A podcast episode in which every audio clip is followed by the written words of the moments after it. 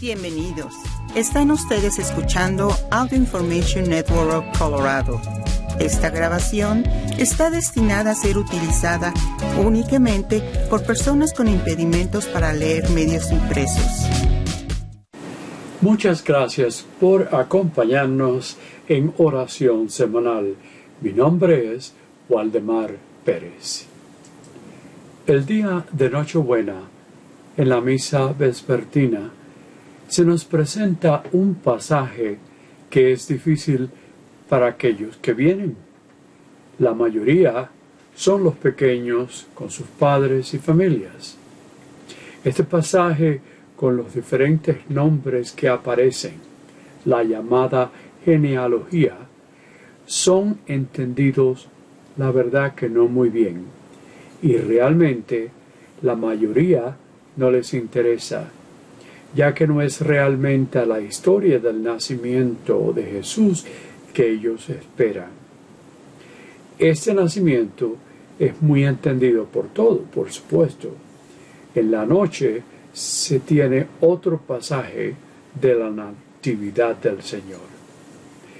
San Mateo presenta esta genealogía en su primer capítulo, algo que los judíos conocían muy bien la genealogía de ellos. Además, en su Evangelio presenta esta genealogía a los miembros de su comunidad, ya que eran judíos cristianos, muy naturales al oír palabras que dieran esa genealogía de Jesús, su linaje no sólo de su nacimiento divino, sino que por José, su padrastro, tiene esa línea que llega desde el principio.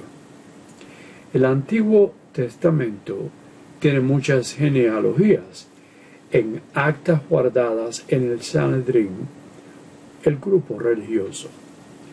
Por eso, la genealogía se sabría que era de Herodes el Grande, que no era muy estimado. Yo diría que, que era odiado, porque no era realmente judío completo, pero por mitad, que era edomita, del reino al este de Israel, más allá del Jordán y el mar muerto. Pero a Mateo le fue importante er alinear a Jesús hacia atrás desde el principio de Abraham. Este pasaje que leeremos es presentado en tres grupos, cada uno de 14 personas. En ese tiempo, con muchos que habían, eran iliteratos. El memorizar este nombre o estos nombres les era muy fácil. Era posible poder recordar los antepasados de ese niño santo. Jesús era el vástago de David y de David a Abraham. Y leeremos este pasaje, como dije, en tres secciones. Y como dije, de 14 nombres cada uno. La primera de Abraham, a David. La segunda es de Salomón, hijo de David, hasta el exilio de Babilonia. Una tragedia que duró unos 60 o 70 años. Y la tercera sección es desde el exilio hasta el nacimiento de Jesús. Lo que haré es leer cada sección simplemente, no el pasaje total. Así que después que termine esa sección diré algo de lo que he mencionado. Así que empezamos con la primera sección de San Mateo, con los versículos 1 al 6. Genealogía de Jesucristo, hijo de David, hijo de Abraham. Abraham engendró a Isaac, Isaac a Jacob, Jacob a Judá y a sus hermanos.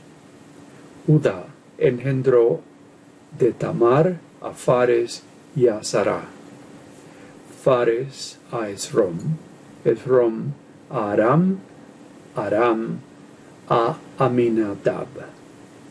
Aminadab a Naasón, Naasón a Salmón.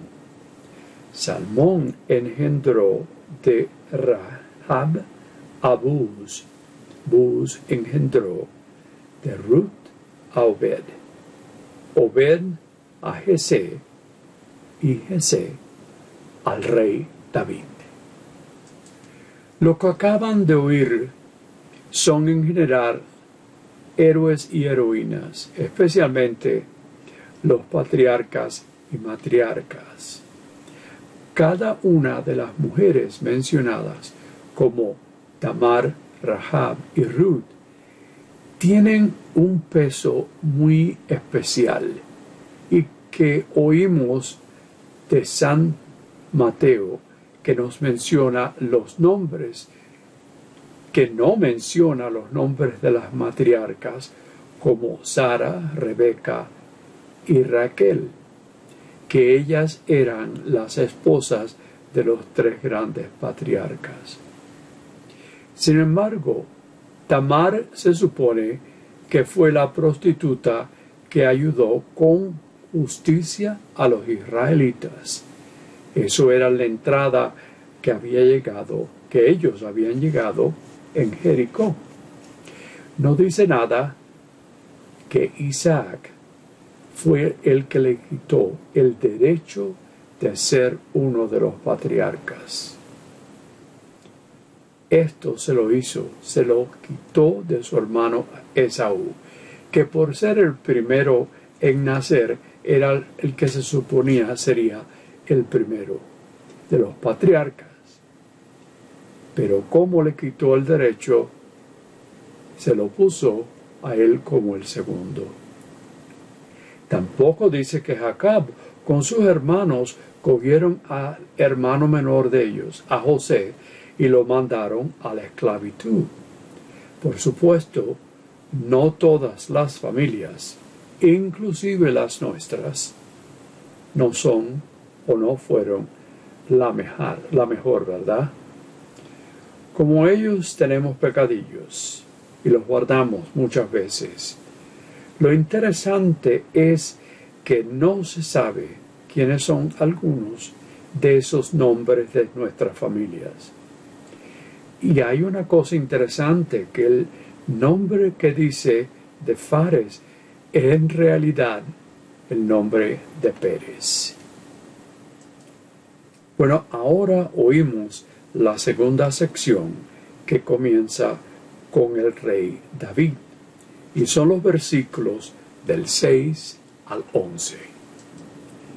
David engendró de la mujer de Urias a Salomón, Salomón a Roboán, Roboán a Abia, Abia a Asef, Asef a Josafat, este Josafat a Joram, Joram a Osías, Osías a Joatam, Joatam a Acaz, Acaz a Ezequías, Ezequías a Manasés, Manasés a Amón, Amón a Josías, y Josías engendró a Jeconías y a sus hermanos, todo durante el destierro en Babilonia. Estoy seguro que todos sabemos que David había sido un pastor y que era el último de los hijos de Jesé. Y se acuerdan que la madre de Salomón fue Betsabé, que no es mencionada pero que no tampoco dice nada lo que pasó con el marido de ella, que está mencionado, Urias. Él había sido mandado a la guerra por el rey David. Y murió. Algo que le convino mucho a David, porque así podía tener a Betsabé como su esposa. No un evento muy bueno. Y que el profeta Natán de ese tiempo se lo indica a David en no las mejores palabras. Después de esto, el resto de los reyes que leí, muy pocos fueron buenos y la mayoría eran malos. Uno de los mejores, Ezequías, fue el que limpió el templo y restauró el reino a la justicia. Todo es indicado, si lo quieren saber, en el libro de las crónicas. Y como dije, hay algunas buenas personas y hay muchas malas personas. Y por último, ahora tenemos la tercera sección. Lo que pasó desde ese destierro en Babilonia hasta el nacimiento de Jesús. Y estos son los versículos 12 al 16.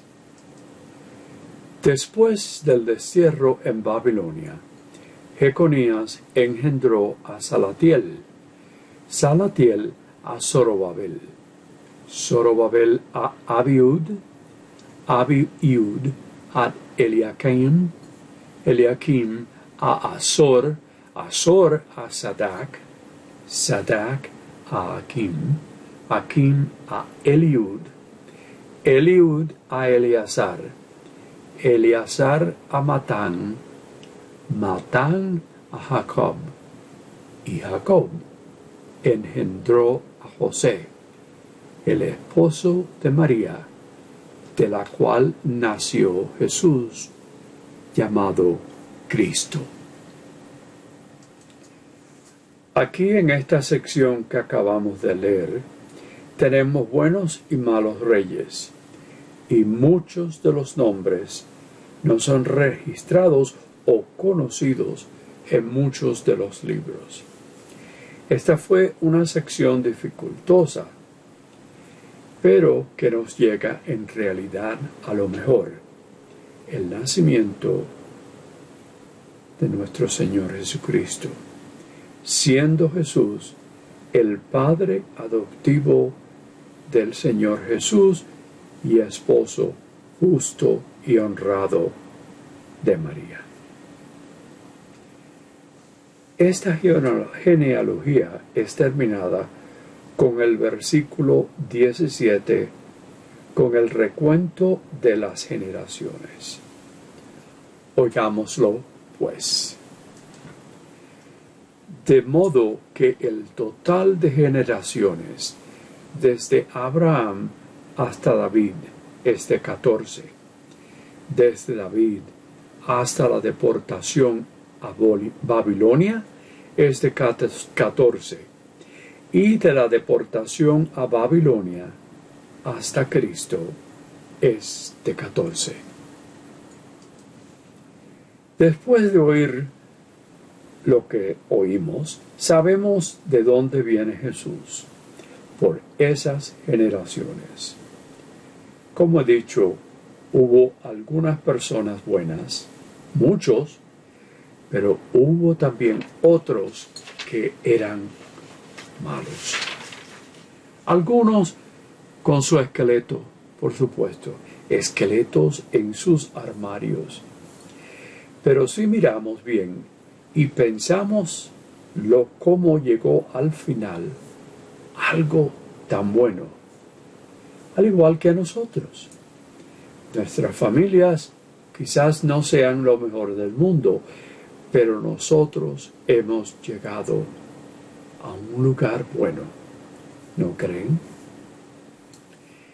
Este ciclo de tres secciones de 14 generaciones, una vez nos demuestra la historia de ese pueblo en ese momento, lo que le llamaban el pueblo elegido. está en ese arranque del principio a una nueva era. Nos dicen que Jesús, el anunciado por los profetas y también esperado como el ungido, el Cristo. Si miramos a esas catorce generaciones y las incorporamos a la nuestra, más o menos podemos decir que hay esperanza, mucha esperanza para todos nosotros, al igual que la esperanza que Jesús tuvo. Y este es el gran mensaje de este pasaje, que es un pasaje de esperanza, con la mucha misericordia de nuestro Señor Dios. Fue para ellos y para, por supuesto, para nosotros también. Y terminó con el resto de este pasaje, que son los versículos del 18 al 25. Y para que recuerden cómo Mateo explicó las dificultades que ambos, María y José, tuvieran, que también le indica a José por un sueño lo que debía hacer con María. Menos de los versículos que están aquí, nos dice del nacimiento uno solo, que dice, habiendo nacido Jesús en Belén de Judá durante el reinado de Herodes. Un solo versículo, un versículo que simplemente nos dice que Jesús nació. En este Evangelio no nos dice dónde nació. Que este nacimiento que nos llega, un nacimiento que nos llega a nosotros realmente cada día, que sea uno de paz, amor, alegría y seguridad para todos nosotros. Esto se lo pedimos a Dios. Amén.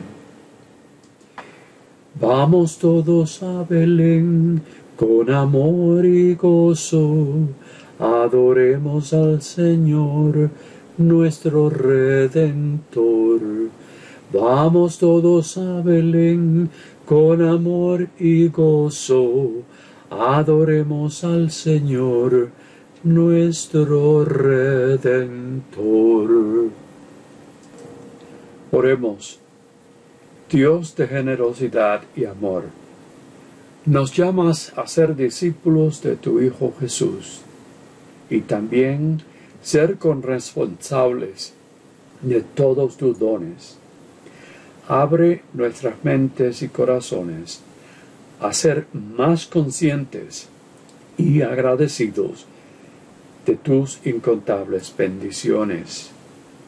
Transfórmanos por el poder de tu espíritu a una vida de corresponsabilidad llevada por una oración llena de fe, de servicio al prójimo y de compartir con generosidad, especialmente en estos días de Navidades. Desde el nacimiento el 25 de diciembre al día de la Epifanía. Enséñanos a ser fieles siervos de tus dones. Y oraciones que debemos de pensar para saber de esa presencia del Mesías, lo que le llamamos Emmanuel, Dios está con nosotros qué presencia que tenemos. esa presencia nos dice de ser alguien a una persona que se necesita, una persona que a lo mejor no tienen a nadie. Roguemos al Señor. El ser alguien que da esperanza a otros. Roguemos al Señor. El ser alguien a esa persona que tiene miedo o terror, no importa las circunstancias. Roguemos al Señor. Sé alguien a quien ayuda a algunos de la tercera edad, algunos que no están con la familia, sino solos en un lugar que no tienen quizás familiares. Roguemos al Señor. El ser una persona quien ayuda a otra que tiene dolor. Roguemos al Señor. El ser alguien que reza por naciones en medio de guerra, especialmente entre Ucrania y Rusia. Oremos al Señor. El ser alguien para la persona que quizás no nos agrada personalmente. Roguemos al Señor. Ser alguien que ayuda o reza por los que han sido abusados o quizás también aquellos que han abusado. Roguemos al Señor. El ser alguien a quien da esperanza, necesita esperanza que no la tiene. Roguemos al Señor. O ser alguien a quien ayudamos o rezamos para aquellos que tienen una enfermedad fatal. Roguemos al Señor. El ser alguien que rosa, reza por los líderes de naciones, todas las naciones de este mundo. Roguemos al Señor. El ser alguien que decide trabajar por la justicia. Roguemos al Señor. Sea alguien que ama a tus, a tus y a todos los seres queridos. Roguemos al Señor el ser alguien que ayuda a aquellos que un ser querido ha fallecido. Roguemos al Señor el ser alguien que conocemos la verdadera preparación unos días nada más antes la llegada del niño santo. Roguemos al Señor. Muchas, pero muchas felicidades. Y gracias por acompañarnos en oración semanal. Mi nombre es Waldemar Pérez.